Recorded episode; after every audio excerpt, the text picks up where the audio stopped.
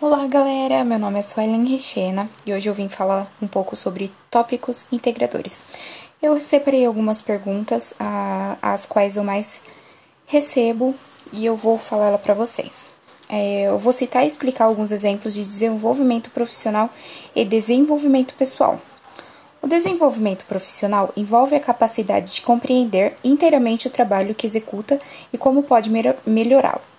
É preciso saber aonde se quer chegar, qual carreira seguir e o que dever, deveria ser feito para atingir suas metas. Já o desenvolvimento pessoal, é, ele é mais para desenvolver algumas habilidades diferenciadas para alcançar seus objetivos, tanto na vida pessoal quanto na vida profissional.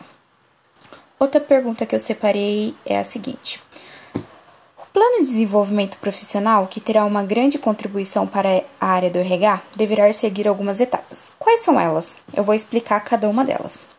Levantamento das necessidades de treinamento. A primeira etapa do processo se adapta às carências existentes que a empresa necessita e o que os colaboradores têm a oferecer a ela.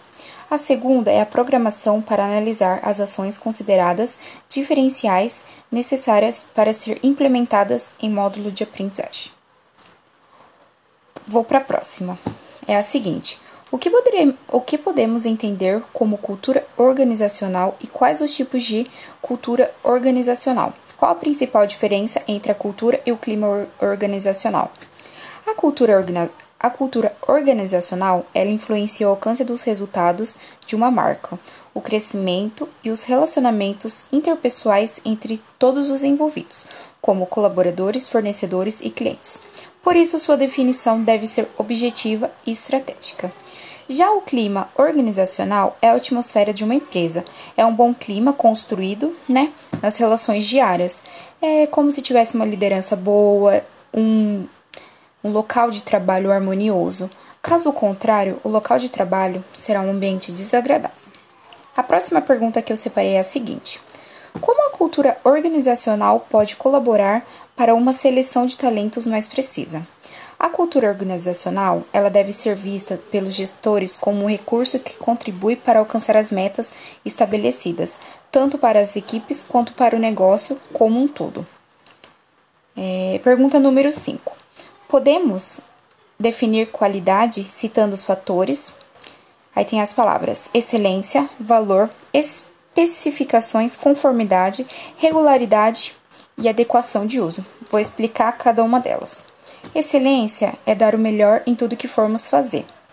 Valor, ele está relacionado, tipo, quanto mais caro a gente pagar num produto, melhor ele é. Já as especificações é um agrupador de características restritivas que classificam tecnicamente um produto fabricado.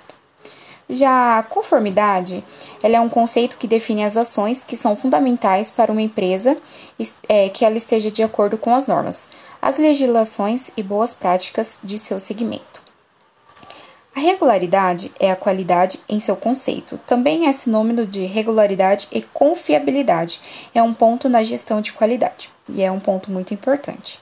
E por último, a adequação de uso. Ela significa que tanto na empresa quanto o, cliente, é, quanto o cliente estão em um mútuo acordo, garantindo que o produto seja ideal para ambas as partes. Bom, essas foi, foram as perguntas que eu mais recebi e as que eu decidi responder hoje. Espero ter ajudado e até uma próxima. Muito obrigada!